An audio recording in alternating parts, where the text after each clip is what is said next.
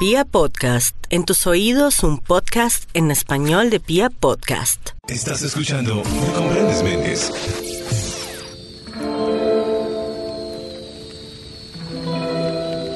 Bienvenidos a Me Comprendes Méndez a través de Vibra y a través de nuestra gran plataforma de podcast en español que se llama Pia Podcast. Hoy les quiero presentar un tema, mire, a mí este tema me encanta, es uno de esos temas que ha venido despertando mi interés es un poco intrigante, es un poco misterioso, la verdad, para mí este tema. Pero a mí el tema me gustó. ¿Por qué? Porque descubrí que a través de este tema yo podía ver qué cosas en mi vida actual vienen de atrás. Es decir, qué cosas estoy trayendo de mis antepasados. Y yo he venido descubriendo un poco el tema, el tema me ha gustado bastante y no nos damos cuenta que a veces de nuestras generaciones anteriores, de nuestros abuelos, tatarabuelos, de gente que incluso a veces ni, ni siquiera conocimos, pues heredamos cosas y nos transmiten cosas y a veces uno tiene dificultades en esta vida y uno dice, pero ¿por qué me pasa esto? Tal vez es un proceso que nosotros venimos a sanar, entre comillas, de otros seres que quienes cruzaron atrás en nuestro árbol genealógico o venimos a empeorar.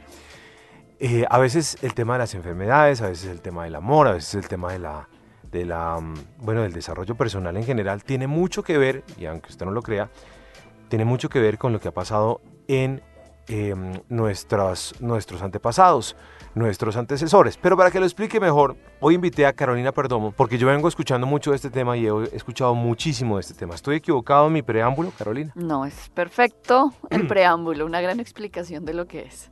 Listo, pues yo lo entiendo así y lo hablo de esta manera. Esto tiene unas palabras eh, técnicas, eh, descodificación, transgeneracional. Es decir, yo esa parte de técnica no la manejo. Si Carolina nos la va a explicar, bienvenida. Pero es verdad que cargamos, es decir, o traemos o nos transmiten cosas que vienen de atrás. Eh, como nosotros somos obviamente humanos, somos 100% biológicos y tenemos un cerebro arcaico. El cerebro arcaico es el que te muestra, el que es el inconsciente en el que te está diciendo todo el tiempo tú de dónde vienes, ¿sí? Todos hacemos parte de un clan, todos venimos a ser parte de una familia, de una manada. Y eso es una cosa que es muy arcaica porque se ve en los animales. Sí, claro. Resulta que uno viene a ser totalmente fiel y a cuidar su manada. Y es una manera en la que uno preserva la vida. Entonces, claro, hoy tal vez yo ya no tengo que ocuparme de prender el fuego, de que el fuego no se, no se extinga, pues porque tenemos otros medios de supervivencia hoy por hoy afortunadamente, sino que hoy yo vengo a ver en mi inconsciente, yo que heredé de mis, de mis de mi árbol genealógico y generalmente uno está reparando no la generación inmediata, es decir, no, la de mis papás, sino generalmente es la de mis abuelos, mis bisabuelos y hasta mis tatarabuelos. Pueden ser hasta cinco o seis generaciones atrás. Yo he estado investigando sobre el tema y me dicen que tengo muchas cosas de mi abuelo paterno, por ejemplo, que, que ahí tengo mis cosas con él. Claro. Entonces digamos que, ¿qué es lo que pasa? Que uno viene a reparar. Muchas veces los antepasados eh, pues dejan situaciones creadas, dejan deudas, pueden ser deudas económicas, pueden ser situaciones eh, sentimentales, pues no resueltas, muertes, abortos, por ejemplo, los niños no nacidos, los grandes accidentes, los dramas familiares. Uno vive de un drama familiar. Y esto se, se entiende es que básicamente cuando se muere alguien en la familia, viene uno nuevo a reemplazar ese personaje que se murió porque es la manera en la que uno preserva su manada. Entonces, esa persona que viene y nace, viene conectada con ese que se murió o con ese que uno, al que uno puede que ya conozca, que en este caso puede ser el papá, puede ser el tío, puede ser el abuelo, a repetir ciclos. Por eso es que la gente entonces empieza a entrar en ese ciclo a veces de preguntas como, pero es que mi familia todos han hecho plata y todos se han quebrado. Pues claro, es la manera en la que uno le dice a los suyos, yo soy fiel a ustedes, o sea que yo repito la historia. Ok, por eso es que, por eso es que me parece tan importante el tema, porque repetimos situaciones en la vida y entonces uno se la pasa diciendo, pero ¿por qué me va tan mal en el amor? Es que a mí todas las viejas o todos los tipos, en el caso de las mujeres, me dejan. Es que a mi mamá, a mi mamá el marido la abandonó y a mí también. Entonces digamos que es ahí cuando yo empiezo a darme cuenta, digo, pareciera que si hubiera un efecto dominó y las situaciones las repetimos. A veces eh, no sé, a ver, estas cosas eh, no son comprobadas científicamente. Son comprobadas, a ver, científicamente es muy difícil comprobarlo, eh, pero hay una corriente que se llama la psicosomática. Y esto está bajo la rama de la psicosomática. La psicosomática es muy interesante porque te explica cómo a través del cuerpo tú respondes. Respondes a todo lo que tu inconsciente no ha hecho consciente. Entonces, si tú vives toda tu vida bajo el inconsciente, pues tu personalidad, que es tu super yo, te va a decir, ay no, Méndez, es que la vida lo quiso así, el destino lo quiso así. Sí. Pero cuando uno El hace... tiempo de Dios es perfecto. Exacto. Cuando uno hace... Entonces, por ejemplo, uno, yo oigo todos los días en mis consultas, a- a- a- por ejemplo, mujeres que me dicen, ay, es que los tipos son una porquería, porque a todas las mujeres en mi familia nos han puesto los cachos. Eso no es que es que todos los tipos son una sí, porquería. sí. Esto es una fidelidad familiar en que todas las mujeres vienen a reparar un evento en su árbol genealógico de infidelidad o de que el amor es difícil, ¿sí? Porque a todos nos instalan programas Claro. de, mire, eh, la plata no cae del cielo, la vida es difícil, a usted nadie le regala nada, ¿sí? Y Sí, uno sí, crece con eso porque te lo heredan, porque te enseñan a que así es la vida y porque eso se pasa de generación en generación.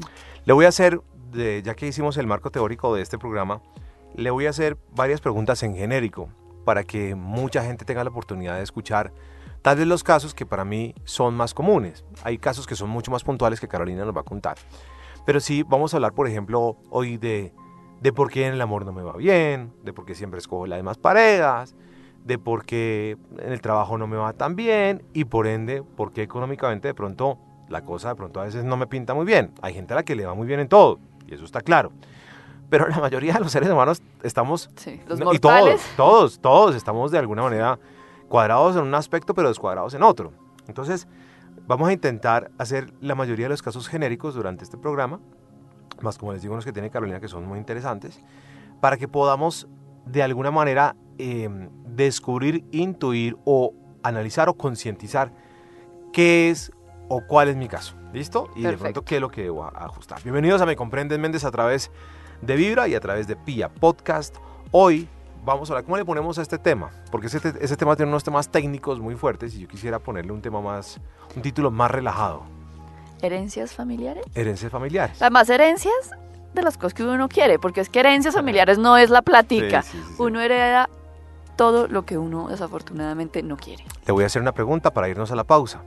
Si, por ejemplo, mi abuelo o mi abuela, si mi abuela era bruja, por ejemplo, Ajá. o mi abuelo era muy perro, y eh, eso se repite, se puede repetir en un futuro, o como le decía hace un rato, eh, a la abuela los hombres siempre la abandonaron, eh, a la madre también, todo eso se puede repetir. Todo eso se repite cuando es inconsciente. Cuando se hace consciente, se puede reparar. Ya venimos a hablar de eso.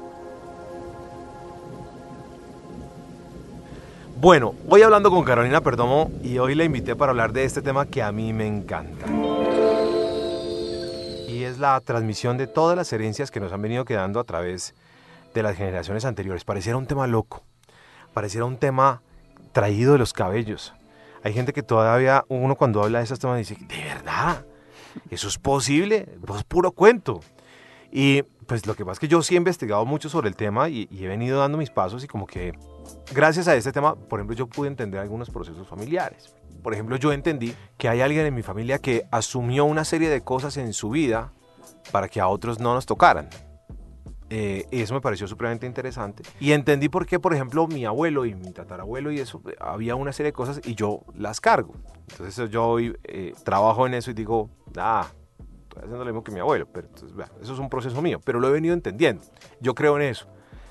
Eh, hay gente que todo le cuesta entender el tema o creer, pero me parece que es bueno explorarse y conocerse. Yo creo que el conocerse es la base fundamental de todas las cosas en la vida para que uno pueda dar pasos importantes.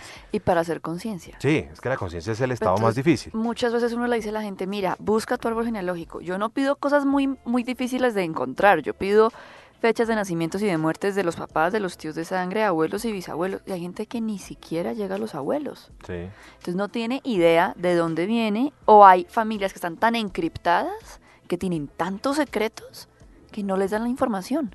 No, pero ¿para qué busca eso? No, pero ¿para qué rebusca? Mejor deje eso quieto.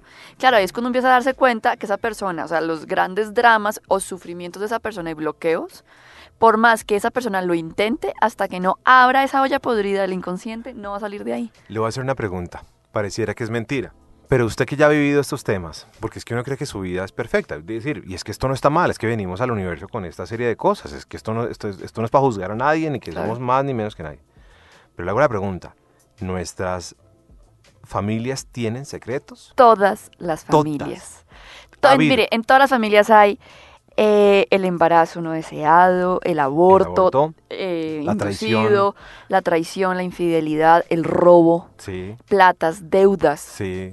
eh, las injusticias. Está también muchas veces los hijos no deseados y los grandes secretos, porque guardan todos los secretos. ¿Todas las familias tienen secretos? Todas las familias. ¿Veo? ¿Vio? Y es que esto no es que, esto no es que sea, es que yo no soy de la realeza, a mí no me pasa.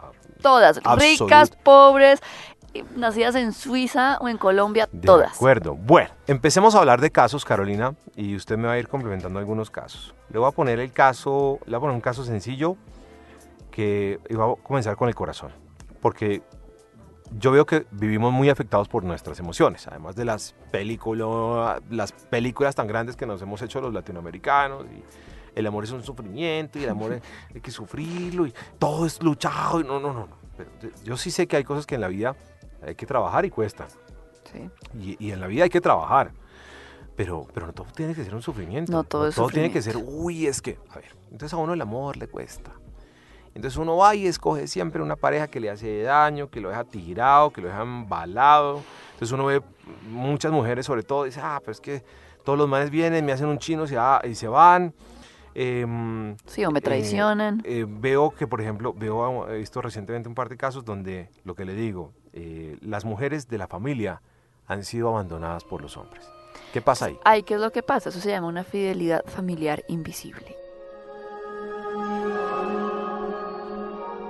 Y es que yo vengo, obviamente, de un linaje femenino. Las mujeres de mi vida, pues son quienes, mi mamá, mis abuelas, mis bisabuelas, y eso está impreso en mi inconsciente. Y la única manera para que yo les diga a ellas que yo soy fiel a ellas y que yo vengo a representar la, esa manada de donde yo vengo, ese linaje femenino, es repetir la repitiendo lo historia. mismo. Entonces, ¿qué es lo que yo tengo que hacer? Traicionarlas. Pero eso es duro.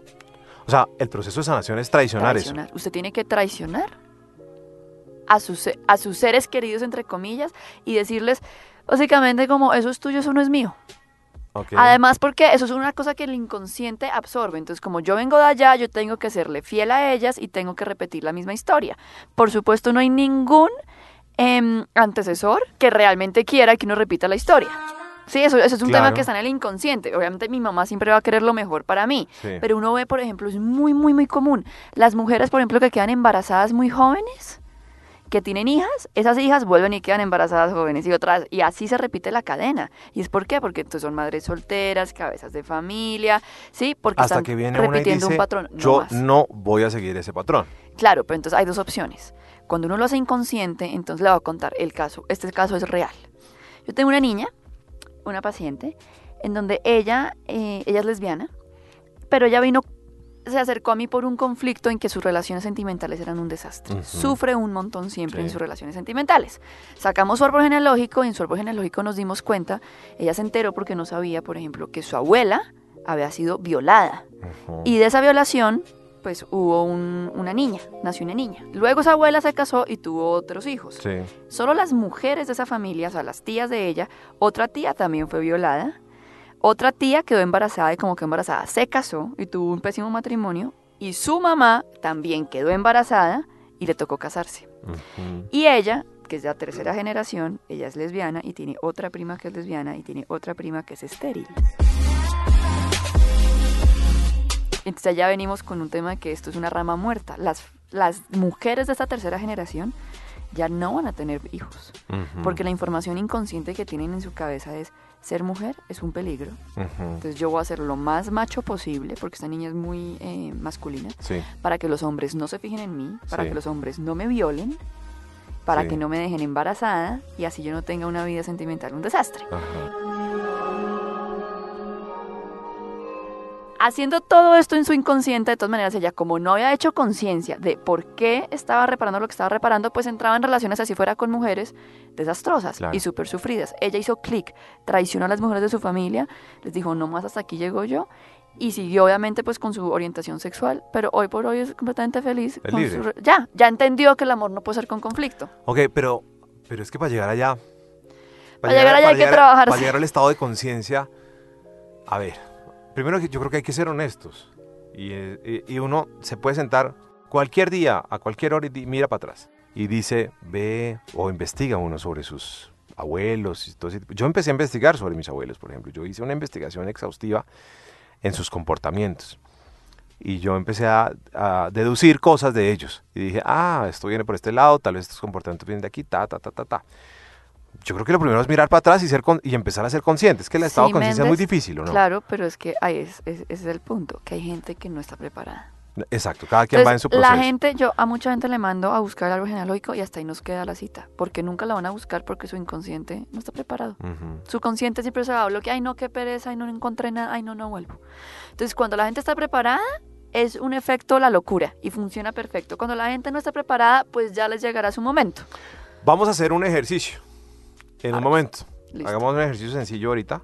Usted lo hace. Si quiere, yo soy el, ¿El conejillo? el conejillo. Y hacemos un ejercicio para que miremos algún aspecto que usted quiera y hacemos un ejercicio rápido para que sigamos con otro de los de las características de las cosas que repetimos de las más comunes en la vida, que puede ser la salud y el dinero, etcétera, etcétera. Bueno, me comprendes Méndez hoy con Carolina Perdomo y este tema sí que me gusta, me encanta.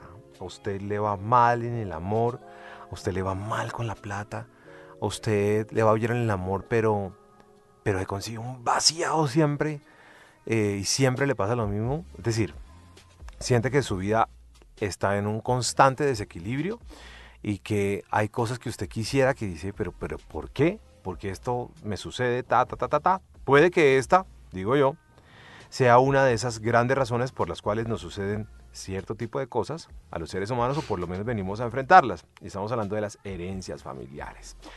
Con Carolina Perdomo, a quien ustedes ya conocen un poco a través de, de nuestra emisora, pues hemos eh, venido hablando de este tema. Yo no sabía que usted venía trabajando tan fuerte eh, en este asunto. Sí, eh, Méndez, porque es muy interesante cuando uno empieza a ver como, para los que no saben, pues yo eh, leo el tarot, soy astróloga, pero entonces, claro, uno hace la consulta y uno empieza a ver que la gente a través de los años sigue repitiendo los mismos patrones. Sí. Entonces, el mismo, o sea, es como el mismo molde, pero con otra cara, el mismo tipo que la traiciona, el mismo tipo que le pone los cachos, la misma empresa pero quebrada, ¿sí? Sí. Entonces empecé a decir, acá hay, acá hay una repetición constante, ¿qué es lo que pasa? Que ya va más allá de la conciencia de la persona, porque es que no conozco la primera persona que me diga, mira, yo quiero que me vaya mal, ser pobre y ser infeliz. Sí, pues no hay nadie, todo el mundo dice, no, yo quiero lo mejor para mí, pero hay algo que está en el inconsciente que lo sabotea a uno todo el tiempo. Entonces arranqué a mirar todo esto y pues claro, uno está totalmente enlazado con sus ancestros. ¿Dónde estudió esto? Esto eh, viene de una corriente que se llama la psicosomática clínica y la, esta teoría es de un señor que se llama Salomón Selam. Es, él es fabuloso Sí. y él tiene una teoría sobre esto muy, muy impresionante. Estuve leyendo sobre Salomón Selam y no solamente habla de este tema, sino habla de, de muchos temas, Sí, ¿no? Y entonces, por ejemplo, uno tiene una alergia o uno sufre de asma o hay una enfermedad que um, también lo aqueja a uno claro. y él hace todo el estudio eh, genealógico, digámoslo así. Pues no sé si soy atrevido en mis expresiones, pero, pero él hace todo el estudio y encuentra de alguna manera a través de, de, de la propia psiquis la, la sanación de cada Claro. uno. Entonces, por ejemplo, el, yo no sé, 80, 90% de las enfermedades son enfermedades heredadas. O son enfermedades que uno eh, vuelve y repite por sintomatología cuando uno es grande. Entonces, un evento de cuando yo era chiquita se me repite cuando yo soy grande y cuando yo soy grande ya me produce una enfermedad. Entonces es muy interesante uno hacer cómo uno descodifica eso. Porque, por ejemplo, los cánceres, pero pues para no desviarnos tan- tanto del tema, porque la gente entonces vuelve y repite el cáncer, y vuelve y le hace metástasis, y vuelve y sale el mismo cáncer? Hay algo en su inconsciente que está activando esa enfermedad. Porque, por ejemplo, ahí se la pongo más fácil todavía. Yo soy el primero en familia que tuvo cáncer. Ok. Y nunca había habido temas de cáncer, por lo menos en mi familia primaria cercana no había habido cáncer. Había habido, pues, las tíos, las tías, etcétera. Pero en mi familia, familia, yo fui la sorpresa, por decir algo. Entonces, voy a usar acá, como conozco un poco de la historia de Méndez, entonces mi pregunta es, ¿cuántos hermanos son ustedes? Somos cinco total. Cinco. cuántos hombres? Cinco. Cinco. ¿De los cuales cuántos tienen hijos? Uno. ¿Y ese cuántos hijos tiene? Dos. Ok. Ustedes se llaman probablemente una rama muerta. Le voy a explicar por qué. Así a grandes rasgos, muy por encimita, me estoy atreviendo a decir esto.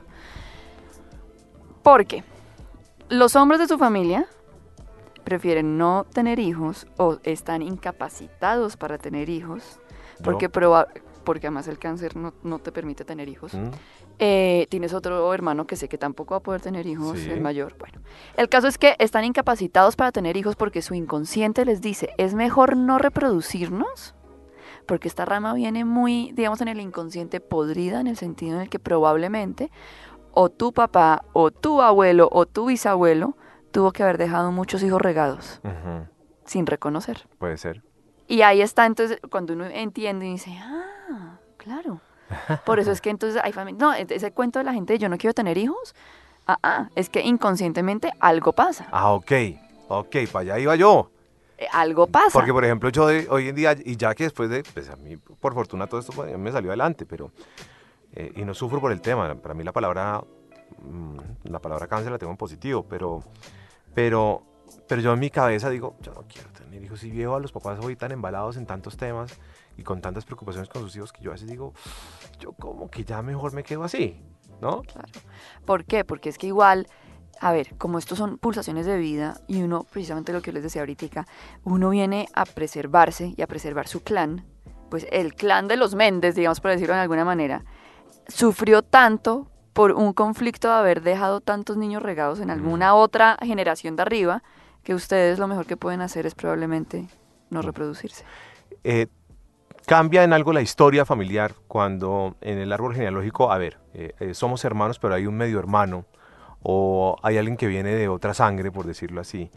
Esa otra sangre eh, influye y trae esas mismas herencias a mi, a mi, a mi seno familiar. Por decir, mi mamá tuvo un hijo primero por fuera sí. Y ese hijo vino después a nuestro gran Hogar, hogar, de los claro. Méndez, por decir algo. Claro, digamos, en ese caso tú podrías, si es mayor tu hermano, tú podrías ser eh, doble de tu hermano, tú podrías estar repitiendo algo de tu hermano. Lo que sí no vas a repetir nunca es el, el pedazo del papá de tu medio hermano, porque eso ya no es sangre tuya, Sí. eso ya no tiene nada que ver contigo. Ajá. ¿Sí? Pero, eh, claro, todo lo que tiene que ver, y eso también se ve en una cosa que se llama constelaciones familiares. Todo lo que son, por ejemplo, la, eh, por ejemplo las primeras esposas de los otros matrimonios, eh, las, eh, las amantes, los medio hermanos, los hijos no nacidos, todos esos seres que uno no reconoce dentro de la familia de uno, pues eso es un gran error, porque uno los tiene que reconocer. Ajá. Le pongo un ejemplo. Si mi papá resulta que primero se casó con una señora y se divorció, ¿sí? Y luego se casó con mi mamá y pues me tuvieron a mí, Sí. yo tengo que reconocer a esa primera esposa, porque gracias a que ella no estuvo más con mi papá, pues pudo conocer a mi mamá y pude, puedo existir yo. ¿Sí? O si mi papá tuvo una pérdida o tuvo un hijo no nacido, yo entonces yo no soy la hija mayor, yo vengo a ser la segunda hija y yo tengo que reconocer a sus hijos no nacidos, a esos medio hermanos que tengo, ¿sí? Y ahí hay un concepto muy importante para no eh, complicarnos mucho, les los explico rápido. Uno en la en los ancestros uno puede ser doble o yaciente. Doble Vaya hoy, ¿cómo es el doble y cómo es el yaciente? yo, doble es cuando por fechas de nacimiento, eso se puede eh, corroborar por fecha de nacimiento o de gestación o de muerte. Entonces eso tiene una reglita, pues mm, según En mi Excel.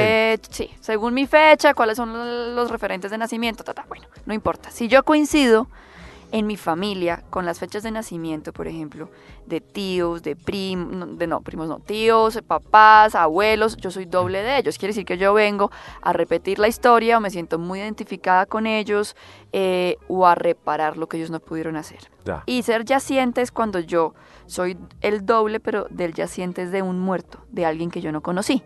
Entonces puede ser de un abuelo que se murió antes de que yo naciera, de un bisabuelo. Pero o yaciente de es un- como el doliente, como, ¿cómo traduzco la palabra yaciente? El yaciente, lo que, lo- el significado yaciente es en esas eh, tumbas que hay, en, por ejemplo, en Europa donde metían a los reyes, que encima les ponían una tapa donde acostaban como un perfil de un... de Sí. un- eso es un muerto, cargar un muerto encima. Ok. Entonces cuando usted es yaciente es porque usted carga un muerto encima. Ajá, Y eso le pasa a mucha, hay mucha gente que no sabe que es yaciente. ya. Por ejemplo, todas las personas que dicen, no, es que mi mamá tuvo tres pérdidas antes de poder tenerme a mí. pues querido amigo, usted ya siente de tres muertos. Ya. Y eso tiene unas características. Gente que les cuesta trabajo hacer las cosas, concretar las cosas, que son depresivos, que les gusta estar encerrados, son solitarios, que se creen que no son merecedores de las cosas. ¿Por qué? Porque es en el inconsciente, es, yo sí nací, pero mi hermano no pudo nacer. Mm. Sí, entonces yo cargo la culpa de que mi hermano está muerto. Ujú. Entonces uno puede ser yaciente de alguien que sí vivió y pues que no lo conocí porque se murió antes de que yo naciera, o yaciente de un, eh, de un aborto, digamos, de un hijo no nacido. Ok, entiendo, entiendo, voy comprendiendo mejor todavía esto. Bueno, me, me surgen una cantidad de preguntas, pero ahora que usted tiene tantos conocimientos y tiene tantos casos, denos un caso de esos que usted conoce, que usted dice... Mire, este caso a mí me sorprendió. A ver. Yo no lo podía creer. Ahí me llegó una niña, yo creo que ya tenía como unos 38 años. Y me llegó con un tema sentimental. Pero pues nada que ver, yo nunca imaginé que fuéramos a terminar en donde terminamos. Resulta que esta niña en su vida la habían violado cinco veces. Wow, Pero en cinco episodios distintísimos. wow. La primera violación fue cuando tenía 5 años y la última violación había sido hace 5 años, cuando tenía como 33. Que yo decía, uno cómo lo violan cinco veces. En las situaciones más increíbles, uno dice, no puede ser. Entonces le dije, tráeme tu árbol genealógico. Resulta que ella descubrió haciendo su árbol genealógico que su abuela había sido producto de una violación. Mm. A su bisabuela la violaron, ella quedó embarazada y pues nació su abuela. ¿Y ahí qué haces? ¿Qué hace Carolina? O sea, ¿qué hace? ¿Qué usted qué? ¿Cuál es el método, procedimiento que usted hace con esa persona? Porque, Entonces- porque entonces si ella no actúa, pues le va a seguir pasando. Claro, entonces... Va a hacer la eh, sexta, la séptima, la octava. Entonces, ¿qué es lo que pasa? Que toda esta información, cuando empiezo a explicar a la persona y le empiezo a mostrar que las fechas le coinciden, esto tiene una reacción en el cuerpo. Cuando uno le resuena algo en el cuerpo, uno siente como un choque adentro y dice, sí, eso es, exactamente es lo que me pasa. Y la gente tiene una reacción y generalmente la gente se enferma. O sea, hay una, hay una, una reacción corporal, hacen una conciencia corporal de lo que de lo que su inconsciente ya sabe hace mucho tiempo, pero no ha hecho conciencia. Y la manera en la que hacen conciencia es a través del cuerpo. Entonces, esta niña hicimos toda una constelación, digamos, para sanar a, a su abuela, a su bisabuela. eh, y esta niña duró con un cólico, mejor dicho, y con una hemorragia, tres días que no se pudo parar de la cama. Explíqueme de dónde, si esta niña llegó sana y salva a mi consultorio y se fue, mejor dicho, Ajá. eh, casi que no, ni caminaba Pero del eh, dolor. Usted, usted tiene un proceso sanador. Claro, porque cuando uno hace conciencia, yo, yo no soy la que sana, es la misma persona. Claro. Al hacerle, al Usted muestra. mostrarle, exacto, al mostrarle, la persona inmediatamente hace clic. Y mucha gente me dice, listo, y entonces ahora qué tengo que hacer? No, ya no tienes que hacer nada. Solamente hiciste clic, hiciste conciencia. Al hacer, empezar a hacer conciencia, uno empieza, uno empieza a hacer una cantidad de, como de pensamientos. Y por ejemplo, si los Méndez, vuelvo a su ejemplo otra vez, sí, sí. entonces no quieren tener hijos, perfecto, pero entonces, si usted no quiere tener hijos, ahora cuestióneselo desde la, la decisión la va a tomar porque tiene que seguir la fidelidad familiar o porque lo va a hacer consciente. Hace toda la diferencia. Ujú. ¿Sí? Entonces, no, no quiero tener hijos porque soy consciente de esto y esto y esto y porque en mi casa efectivamente tuvimos este problema, pero Sí. definitivamente sí no quiero tener hijos. Que ese cáncer, por ejemplo, que seguramente activó el inconsciente para impedirle tener hijos, que era muy distinto. O sea, no era una decisión consciente, sino era el inconsciente diciéndole, ah, ah, ah, no puede. Entonces le puso un impedimento. Bueno, en un momento voy a preguntarle sobre las enfermedades también. Y por qué repetimos enfermedades y porque a veces hay enfermedades que uno dice, Dios mío. Vamos a seguir hablando con Carolina Perdón en un, un momento aquí en Me Comprendes Méndez, hoy hablando sobre las herencias familiares. Ustedes también pueden escribirnos, pueden dejarnos sus notas, pueden eh, dejarnos consultas. Caro ahorita va a dar su teléfono para que también si la quieren contactar, hagan todo el ejercicio como debe ser. Me Comprendes Méndez, hoy hablando de herencias familiares.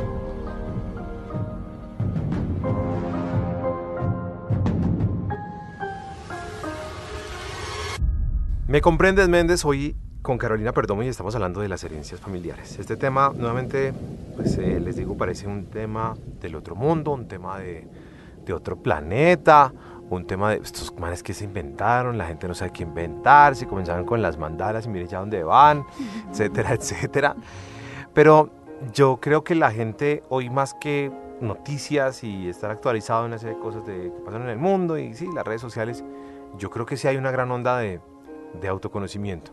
Y yo creo que estamos en un momento en el que mucha gente está buscando eh, cambiar una serie de cosas que se han venido repitiendo y por eso es que vemos nuestras naciones sumergidas en la corrupción, eh, por eso es que vemos tantos problemas alrededor y yo creo que hay un, hay un, hay un primer despertar de conciencia de decir hay algo que tenemos que cambiar, pero uno cuando llega el tema de cambiar uno no sabe qué es lo que tiene que cambiar.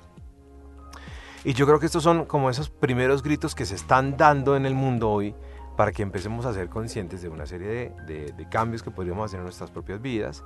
Y estoy seguro que en la medida en la que yo cambie, yo creo que cuando uno es consciente de que cuando uno cambie, uno puede hacer mejor sus cosas y seguramente va a aportar a un mundo mejor. Es tan sencillo como eso, parece una bobada, parece un cuento ahí medio traído de los caballos, pero es verdad. Yo creo que en la medida en que, en que yo también proceda bien, las cosas van a, a, surgir mejor, no solamente para mí, sino a mi alrededor.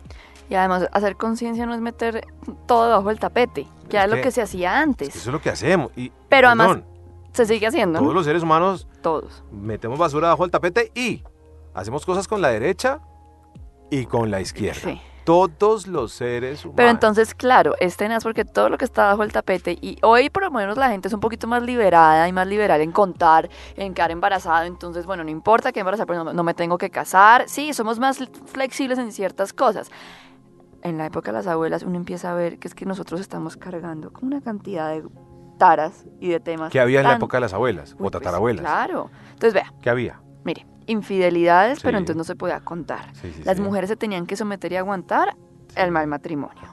Los hombres hacían lo que querían. La mayoría de los hombres, por ejemplo, muchas veces casados, los maridos llegaban borrachos y básicamente violaban a la esposa. y la esposa pues tenía que someterse al tema. Entonces, cuando usted es producto de una violación, pues mire todo lo que viene aquí. Em, someterse, por ejemplo, a las infidelidades, pero no decir nada. Muchas peleas también sobre... Eh, las herencias, porque como antes eran familias tan grandes, entonces eran hermanos que se robaban entre hermanos, es muy común, hermanos que se quitaban las herencias, que se robaban, que se desterraban, y esas herencias, esos robos, uno los termina pagando. He visto mucha gente, por ejemplo, que su problema es que no logra, eh, la plata no se le queda, la plata se le va todo el tiempo. Y uno va y mira, y es porque esa gente está pagando una deuda de atrás. Mi, abuelo dice que mi abuelo dejó, no le dejó nada a mis tíos, pero el viejo tenía y, dejó todo por allá en otros lugares y no le dejó la herencia a sus verdaderos hijos. Las dejó, dejó su plata regada en otras partes. Hoy hay otros, de, otros tíos que se están agarrando por un pedazo de herencias que quedó. Y yo digo, ve, eh, aquí hay algo de la historia. Estoy bien, lo estoy viendo claramente. A mí no me da pena hablar de eso porque... Pues, por ejemplo, las peleas familiares. Sí. Esas historias cuando uno dice, no, es que yo odio a mi hermana desde que éramos chiquiticas, nunca nos hemos llevado bien y peleamos todo el día. Ahí están repitiendo una cosa transgeneracional de atrás, que habría que mirar cuáles fueron los hermanos o qué es lo que pasa. Por ejemplo, eh, el número de hijos, eso es una cosa muy impresionante. Uno ve, por ejemplo, eh, después de la guerra, por ejemplo, después de las guerras, hay un estudio que dice que después de la Primera y la Segunda Guerra Mundial, la gente tuvo demasiados hijos. ¿Por qué? Porque en su en Europa, claro, porque en su inconsciente lo que ellos querían era reparar en su árbol genealógico tantas pérdidas, tantas, vidas, eh, claro, perdidas que tuvieron. Claro, claro. Entonces, por ejemplo, eh, cuando los gemelos o los mellizos, generalmente muchas veces pasa que la familia entonces tiene una pérdida. Entonces, no sé, eh, yo me caso, quedo embarazada, tengo esa pérdida, inmediatamente los médicos muchas veces recomiendan tratar de quedar embarazado pronto, ¿sí? Para, y entonces ahí llegan dos hijos. gemelos o mellizos, ¿por qué? Porque esos gemelos vienen a reemplazar que si uno se muere, entonces me quede el otro. El inconsciente trabaja muy, muy, muy, muy fino. Entonces, claro, entonces yo prefiero tener de una vez dos, por si uno se me muere, me quedo con el otro. Vea, ahora que usted habla de los hijos y, de esa, del, del, inconsciente fino, que en cuenta de los niños de educación especial. Que además, debo decirle, a los niños de educación especial se les titula mal y se les trata mal en países como el nuestro. No, no, tenemos la suficiente educación. Eh, el otro día aquí hubo una compañera de trabajo que se expresó mal en una reunión general, dijo la palabra mongólico. La sacaron de esta empresa porque siento que tratamos muy mal a los niños de educación especial, que son seres muy puntuales en el universo, ¿no?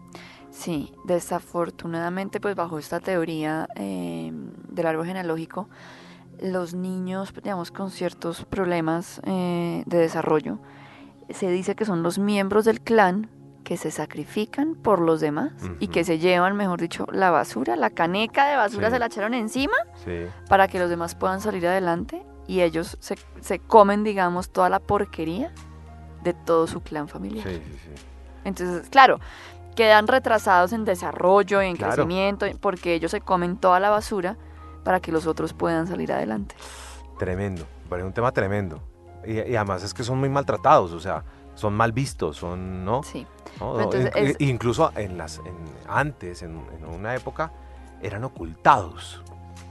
Eh, eh, estas personas que traían, que venían con, con- con esto, eran ocultados y eran escondidos en las casas. A veces ni siquiera los vecinos sabían que había una persona ahí. Entonces, todos estos rechazos, estas personas no identificadas, no reconocidas en las familias, pues vienen y generan aquí. Entonces, le voy, a- contar esta historia. Es impresionante. Me llegó una señora, pues con un desamor tenaz porque llevaba como unos ocho años teniendo una relación con un hombre que era casado y ella siempre estaba esperando pues que el que ya casi que ya me separo, que ya voy, que ya voy y nada.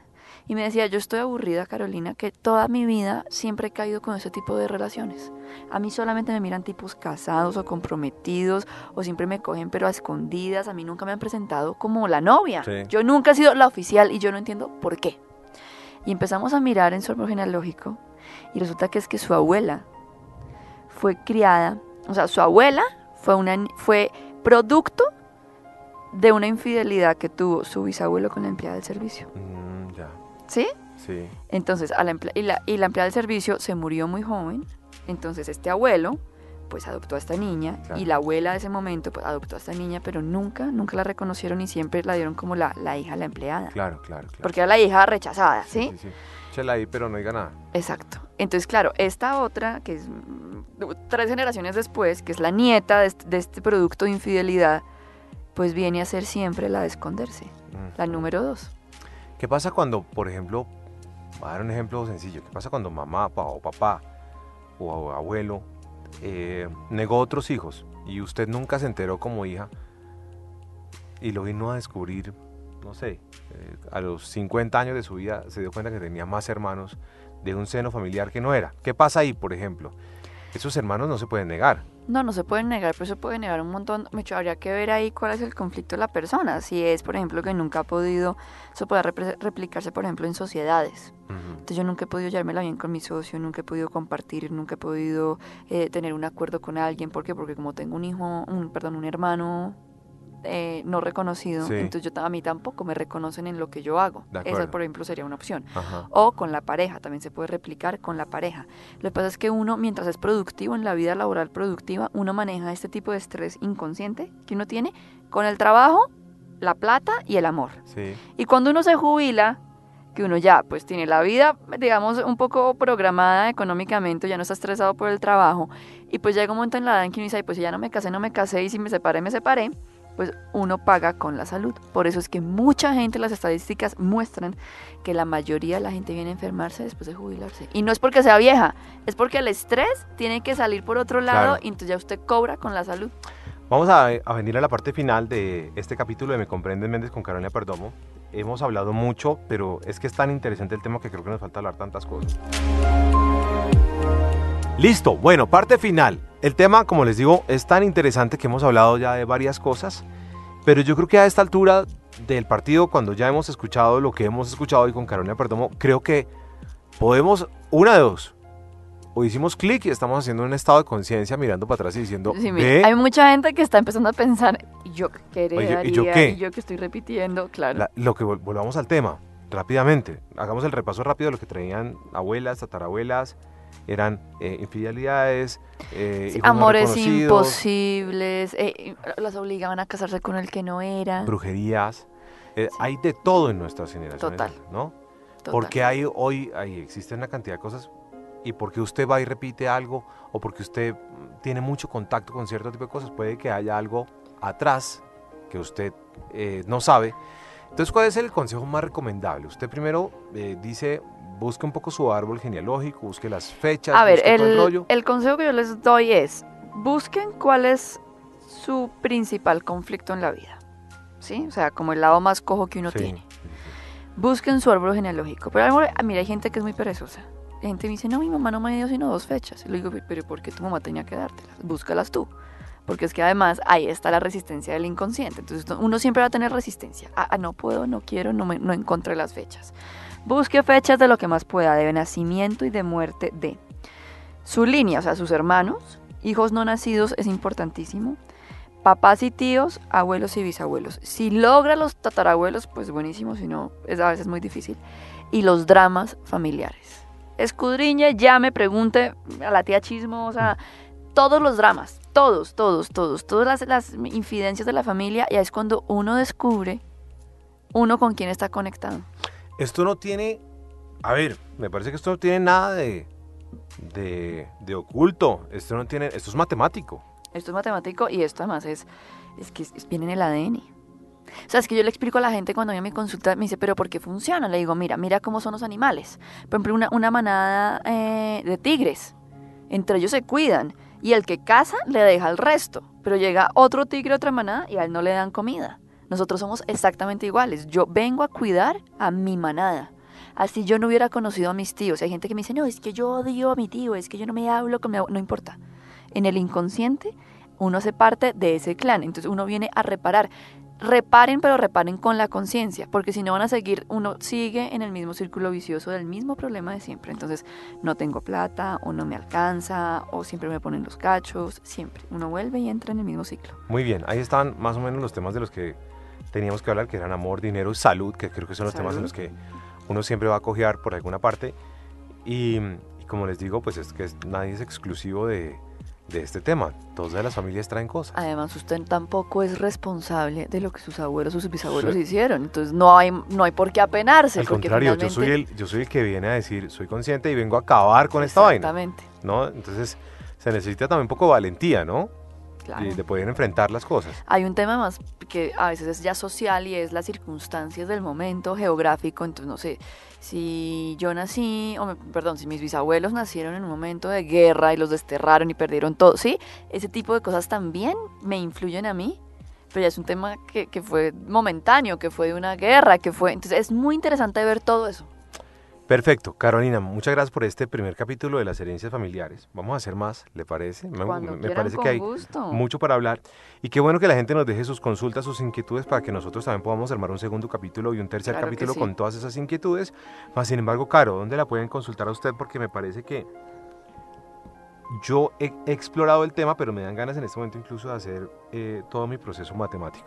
Eso es una nota. Me parece que chévere, chévere hacerlo. Eh, me pueden escribir por WhatsApp al 310-323-9805. Escribirle, no la Pues no llamen. me llamen, escríbale. escríbanme por WhatsApp 310-323-9805. Me dicen que oyeron el programa y que están interesados y yo con gusto los atiendo. Gracias, Caro. Con mucho gusto.